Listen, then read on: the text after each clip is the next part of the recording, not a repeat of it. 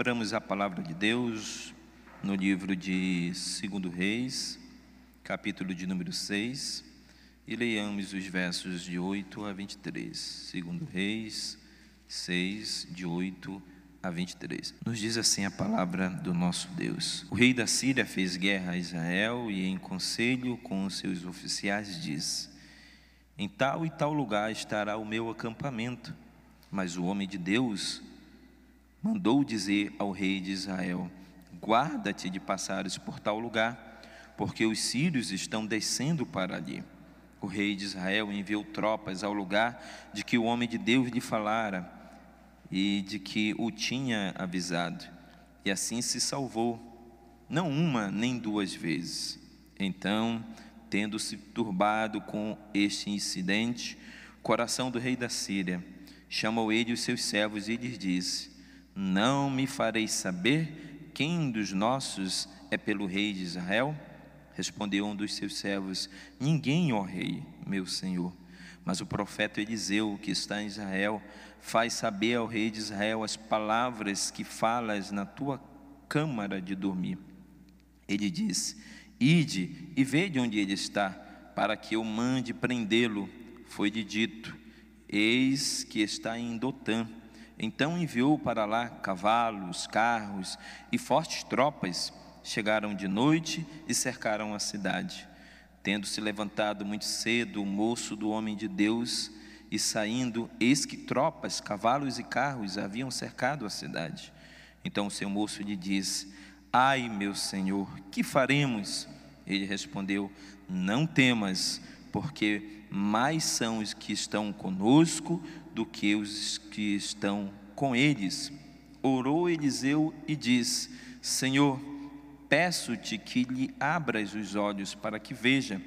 O Senhor abriu os olhos do moço, ele viu que o monte estava cheio de cavalos e carros de fogo em redor de Eliseu. E como desceram contra ele, orou Eliseu ao Senhor e disse: Fere, peço-te, esta gente de cegueira feriu-a de cegueira, conforme a palavra de Eliseu. Então Eliseu lhes diz: Não é este o caminho, nem esta cidade. Segui-me e guiar-vos-ei ao homem que buscai. E os guiou a, Samaria. Tendo ele chegado a Samaria, disse Eliseu: Ó Senhor, abre os olhos destes homens para que vejam. Abriu-lhes o Senhor os olhos e viram, e eis que estavam no meio de Samaria quando o rei de Israel os viu, perguntou a Eliseu: Feri-los-ei, feri-los-ei, meu, meu pai. Respondeu ele: Não os ferirás. Fere aquele que fizeres prisioneiros com tua espada e o teu arco, porém a estes manda pôr-lhes diante de pão e água, para que comam e bebam e tornem ao seu senhor. Ofereceu-lhe o rei grande banquete comeram e bebeu-lhe, despediu-os e foram para o seu senhor. E da parte da Síria não houve mais investidas na terra de Israel. Oremos ao Senhor, meus irmãos. Senhor nosso Deus, nós te agradecemos pelo registro da tua palavra, porque o Senhor assim a revelou, o Senhor inspirou homens para que registrasse os teus feitos, as tuas maravilhas na vida do teu povo. Tudo isso para o nosso ensino, para a nossa instrução e por isso nós te pedimos nesta noite que abra os olhos do nosso entendimento e do nosso coração para compreendermos a tua palavra e guardarmos no nosso coração. Tudo isso nós te pedimos, gratos e em nome de Jesus. Amém.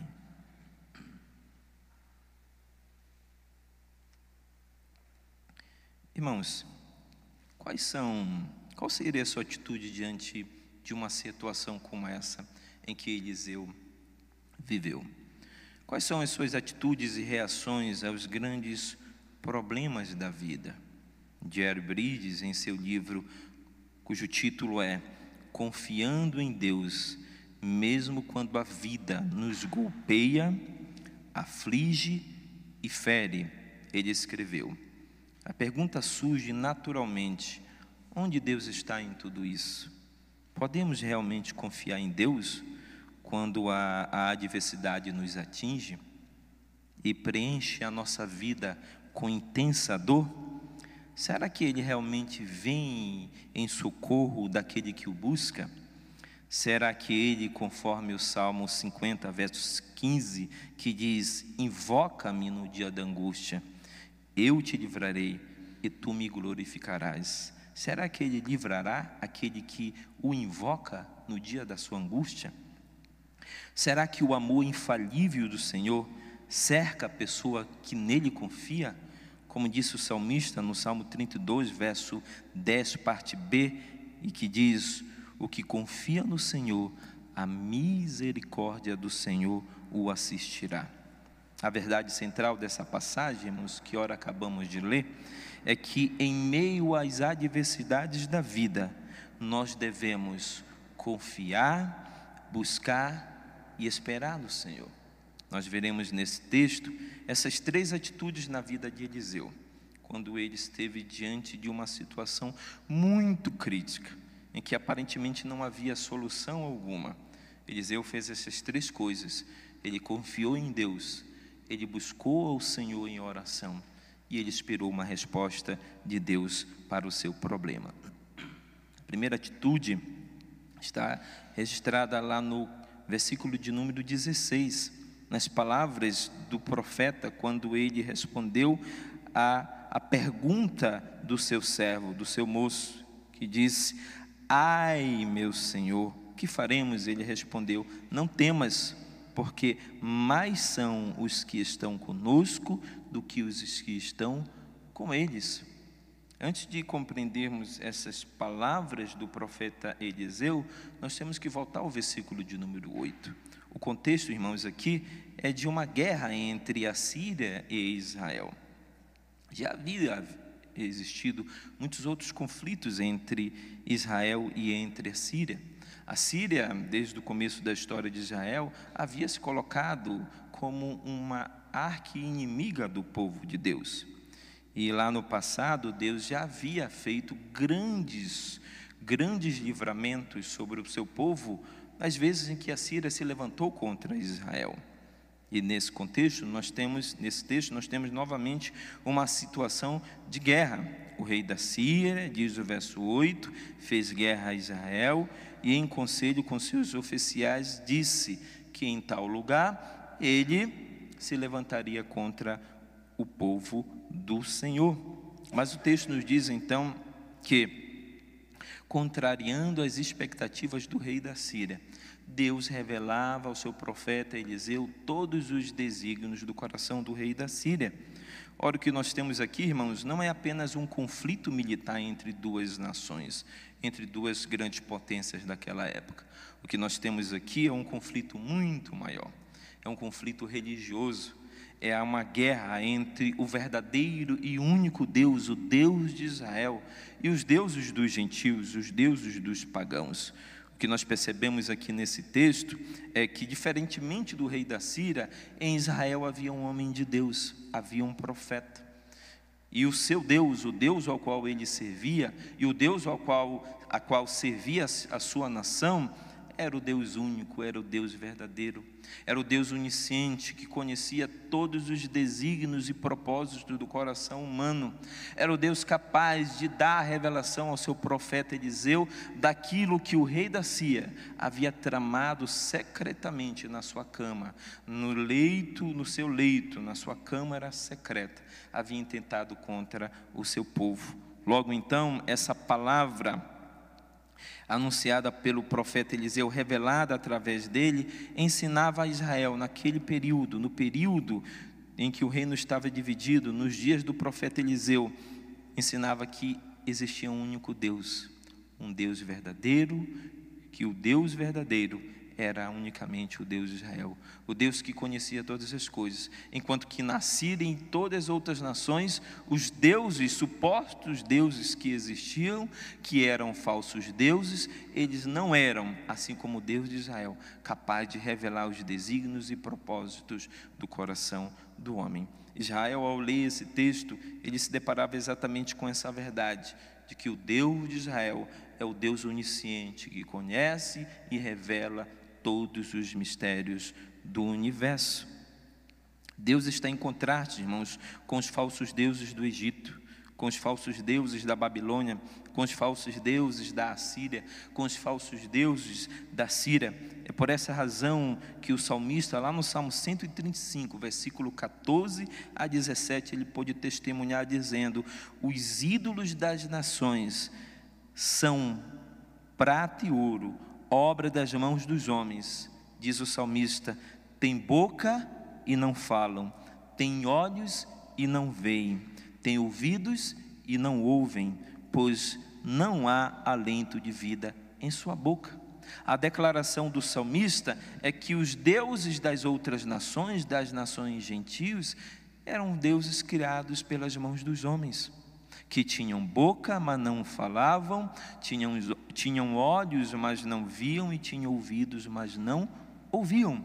Enquanto que o Deus de Israel era um Deus verdadeiro, que se revelava que revelava os propósitos, os segredos do coração do homem e que se comunicava com o seu povo e que ouvia e atendia às suas preces, às suas orações. E nesse texto de guerra, irmãos, nós temos então esse esse esse segredo que se dava ali entre o rei da Síria e os seus generais. No momento em que o rei da Síria tentava fazer emboscada ao rei de Israel, Deus revelava então os segredos do rei, a sua estratégia de tomar o povo de Israel de surpresa e então dominar sobre o seu povo. Deus revelava através do profeta Eliseu, e esse então enviava a mensagem da parte de Deus ao rei de Israel para que tomasse cuidado e não fosse até determinado lugar, porque ali o rei de Israel com seu exército estava à espreita, tentando fazer emboscada contra o povo de Deus. E o rei então ficou perturbado com esse fato, porque todas as vezes em que ele tentava ir contra o povo de Israel, enviava suas tropas, alguém avisava o rei de Israel que, de posse dessa informação, cortava caminho para que não fosse tomado de surpresa pelos exércitos sírios. O rei da Síria então chamou todos os seus servos e lhe disse: Não, no verso 11, não me fareis saber quem dos nossos é pelo rei de Israel? Um dos servos então responde ao rei: Ninguém, ó rei. Verso 12: Meu senhor, mas o profeta Eliseu que está em Israel, faz saber ao rei de Israel as palavras que falas na tua câmara de dormir. Ele diz: e de ver de onde ele está, para que eu mande prendê-lo. Foi-lhe dito: Esse que está em Dotã. A atitude do rei então foi: enviou para lá cavalos, carros e fortes tropas. Chegaram de noite e cercaram a cidade. E o texto continua dizendo que, tendo se levantado o servo de Eliseu, o moço, bem cedinho pela manhã, e ao ver aquelas tropas cercando a cidade com cavalos e carros de guerra, ele então turbou o seu coração e gritou, dizendo a Eliseu: Ai, meu senhor, que faremos? É diante então desse quadro aparentemente irreversível para o moço de Eliseu, onde a morte era iminente, porque o, o que poderia fazer dois homens contra todo um exército aparelhado com carros de guerra, com cavalos, poderosos armamentos para destruir toda aquela cidade. As palavras de Eliseu, então, irmãos, declaram a confiança dele na fidelidade do Senhor.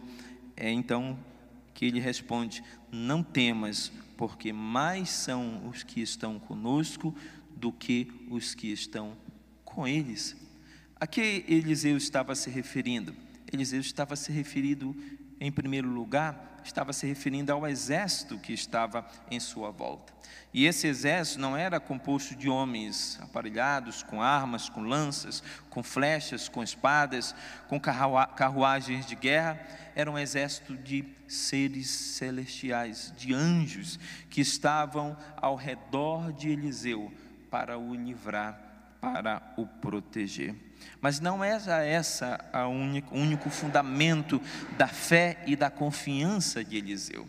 Existia um, um outro elemento que fundamentava a fé e a confiança de Eliseu.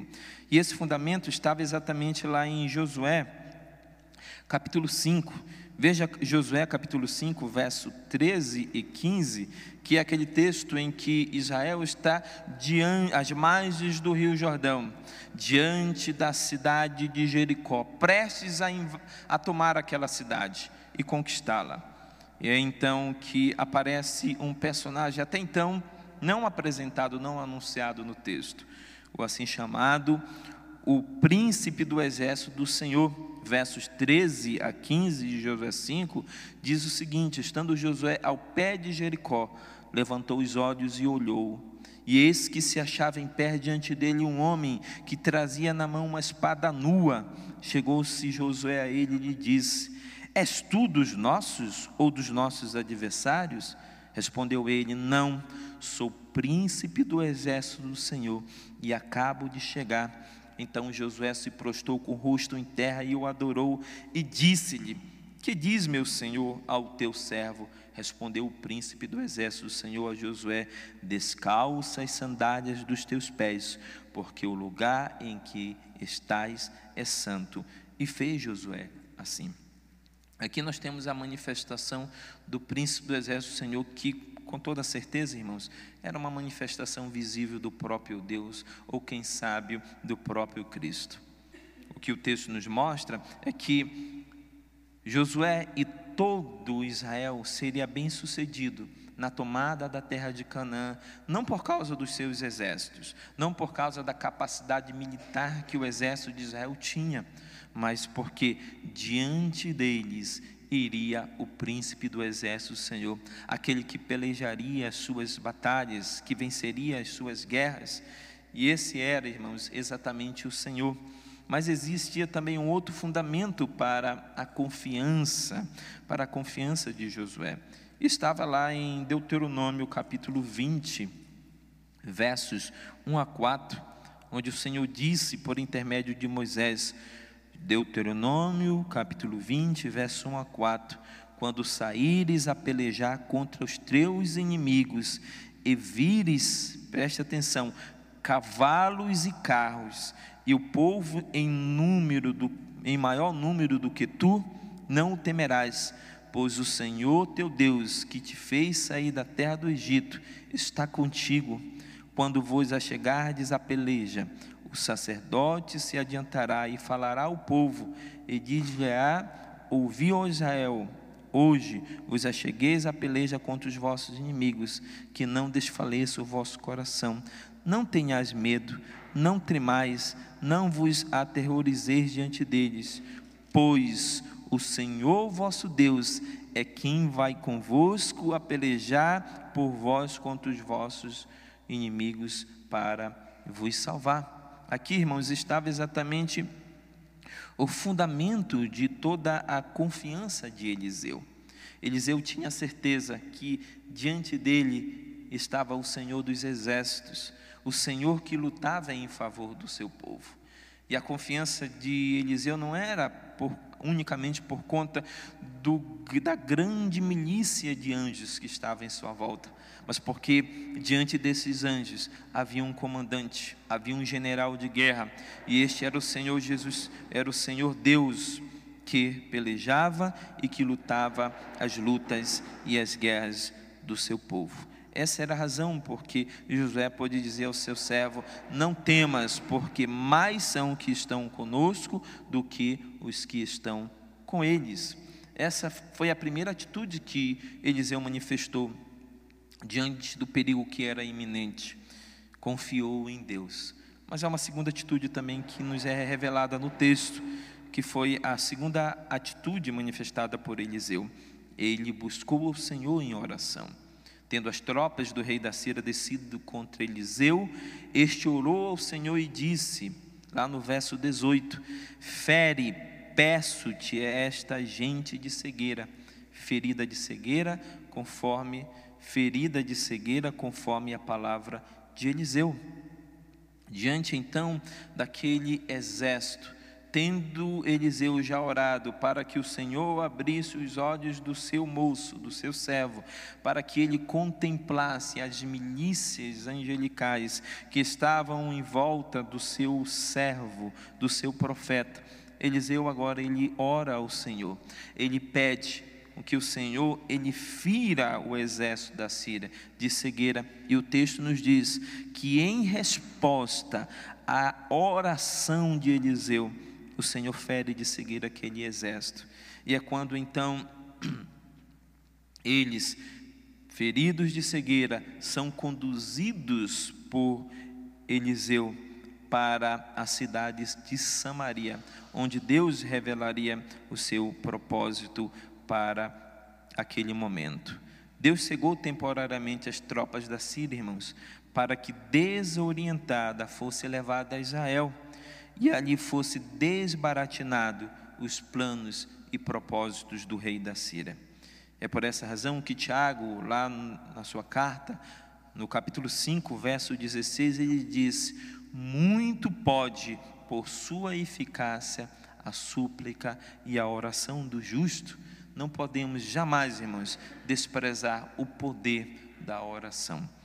Eliseu, no momento de aperto, de grande dificuldade, ele confiou no Senhor, mas também ele se voltou a Deus em oração e o buscou. Assim devemos fazer nós. A terceira atitude que nós percebemos em Eliseu nesse texto é a atitude de esperar em Deus. Eliseu esperou em Deus. Olhando para esse texto, talvez não seja tão explícito esse fato de que ele esperou em Deus. Isso nós podemos encontrar a partir do versículo de número, de número 20. Tendo ele chegado a Samaria, disse Eliseu: Ó oh, Senhor, abre os olhos desses homens para que vejam. Abriu-lhes o Senhor os olhos e viram, e esses que estavam no meio de Samaria. Vejam que, diferentemente do que aconteceu lá em 1 Reis, capítulo 20, versos 1 a 30, quando também naquela ocasião o rei da Síria, juntamente com seu exército, que ali era composto de 130 mil homens, se voltaram contra Israel. E ali, naquele dia, o Senhor capacitou 7.232 homens, para que diante de 130 mil eles vencessem aquele grande exército, eles, eles destruíssem aquele grande e poderio militar da Síria. Diferente do que aconteceu lá, irmãos, o Senhor também entregou o exército das, da Síria nas mãos, nas mãos de Israel. Nesse episódio, Deus não fez como fizera lá em 1 Reis 20. Nesse texto, nós podemos que o Deus usou de outra maneira. Deus usou de misericórdia. E assim, Deus pôde desbaratinar os propósitos da Síria, que era exatamente entrar em guerra contra Israel e dominar o povo do Senhor. E agindo de, de misericórdia, Deus conseguiu assim então estabelecer a paz entre a Síria e Israel. É por isso que no verso 23 nos é diz, dito: ofereceu-lhes o rei grande banquete, e comeram e beberam despediu-os e foram para o seu senhor, e da parte da Síria não houve mais investidas na terra de Israel. Eliseu esperou no Senhor para saber de Deus qual seria a orientação para o momento. Lá no passado, no texto de 1 Reis 20, quando o exército se levantou, a ordem de Deus por meio do profeta foi muito clara: que o povo de Israel marchasse contra o exército da Síria, porque Deus entregaria nas mãos de Israel aquele exército. Deus faria com que o seu povo triunfasse sobre os seus inimigos, mas a estratégia aqui é outra. O profeta fica aguardando a orientação de Deus, e a orientação de Deus foi que eles fossem conduzidos até a cidade de Samaria, que ali naquela ocasião era a capital do reino do norte.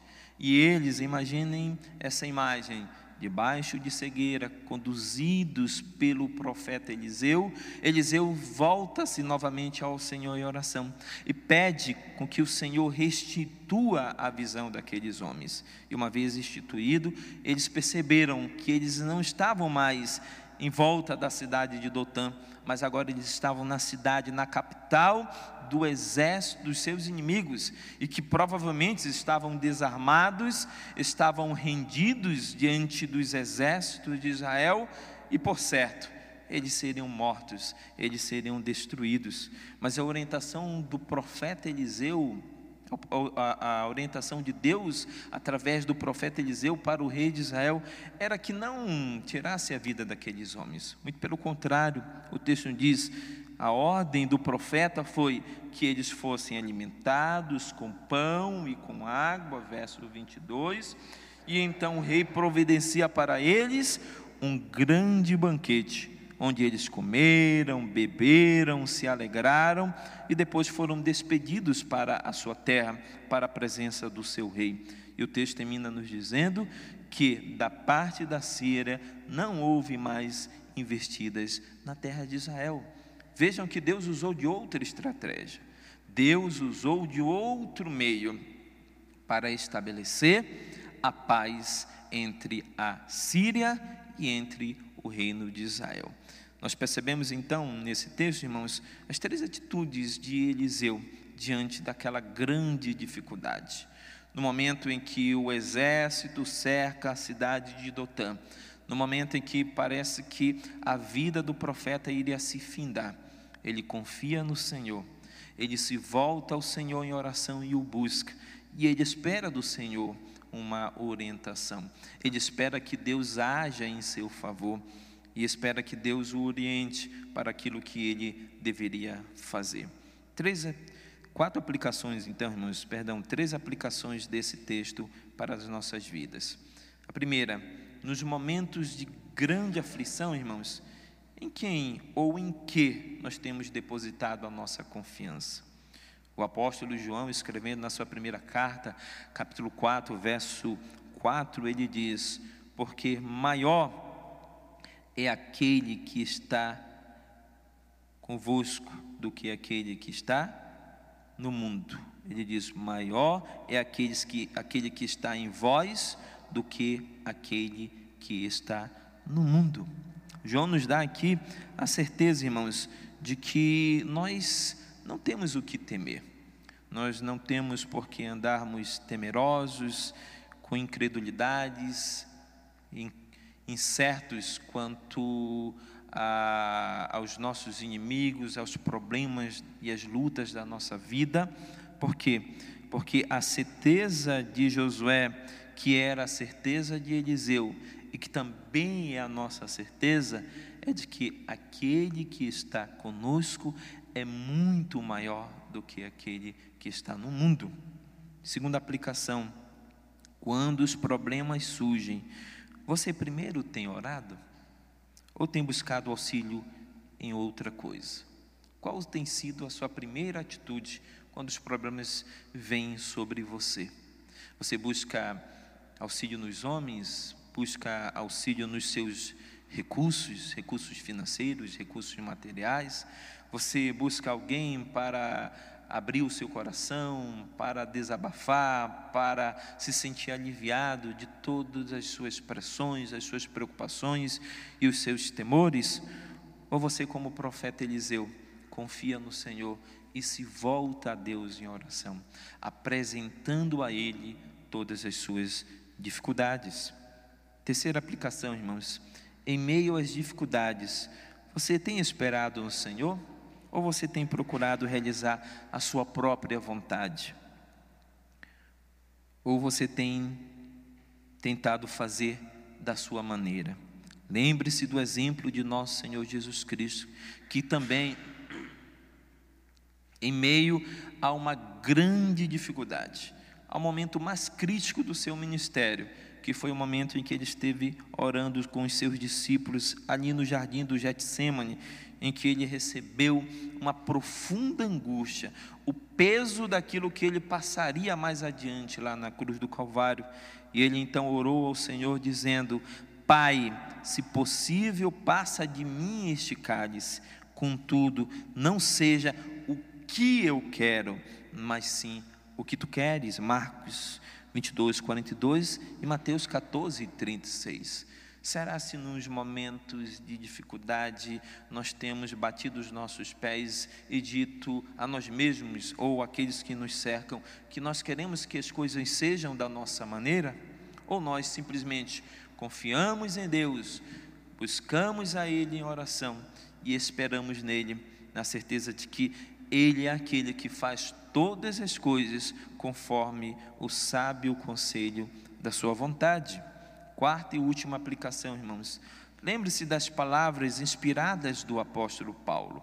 Nós estamos em uma batalha espiritual, não uma batalha física.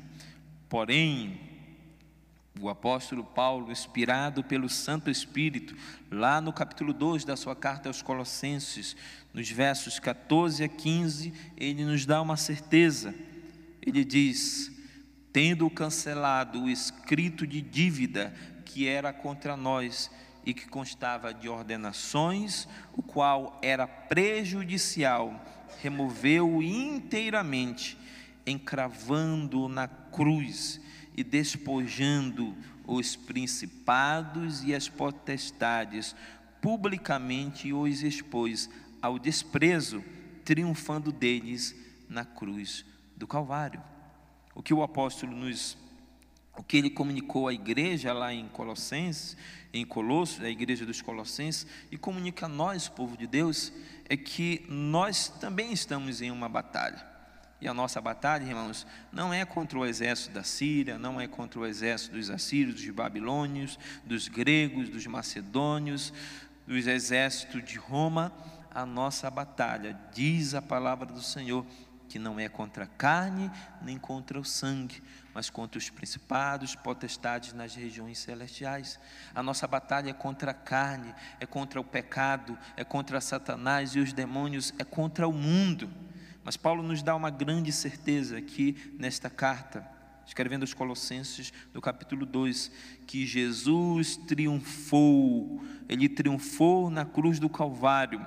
Ele triunfou sobre o que? Triunfou contra o pecado, porque o apóstolo diz que a cédula que era contra nós, ou seja, o documento que, no qual estava escrito todas as acusações que eram contra nós, todos os nossos pecados e sentenças, Jesus Cristo simplesmente, ele cravou sobre a cruz do Calvário. Mas mais que isso, o apóstolo Paulo também diz que ele, por meio da cruz do Calvário, ele triunfou sobre os principados, sobre as potestades e publicamente os expôs ao desprezo, triunfando deles na cruz do Calvário. O triunfo de Cristo na cruz do Calvário, irmãos, é o triunfo de todo o seu povo, é o triunfo da sua igreja. É a certeza de que nós triunfaremos contra o pecado, de que nós triunfaremos contra a carne, de que nós triunfaremos contra o Satanás, contra os seus demônios, os seus exércitos, de que nós triunfaremos contra o mundo, de que o mundo não poderá nos deter, não poderá nos vencer, não porque sejamos fortes ou capazes, mas porque Cristo Jesus já se triunfou sobre todos eles na cruz do Calvário, no momento em que ele levou sobre si todos os nossos pecados, uma vez tendo morrido por conta deles, ele ressuscitou dentre os mortos e assentou-se à destra de Deus para governar sobre tudo e sobre todos. Essa é a nossa certeza, irmãos, que diante das dificuldades, das lutas, dos problemas da vida, nos momentos em que somos cercados, pelos, por problemas, pelos nossos inimigos, eles não triunfarão sobre nós. Em primeiro lugar, porque nós temos a certeza, e essa certeza gera em nós confiança de que Deus é conosco, porque nós podemos livremente buscar a Deus em oração e porque nós podemos esperar em seu socorro. E que Deus, Ele confirme em nós, em nosso coração, essa certeza de que Ele é conosco, de que Ele peleja e luta todas as nossas batalhas. Que Deus e Cristo nos abençoe.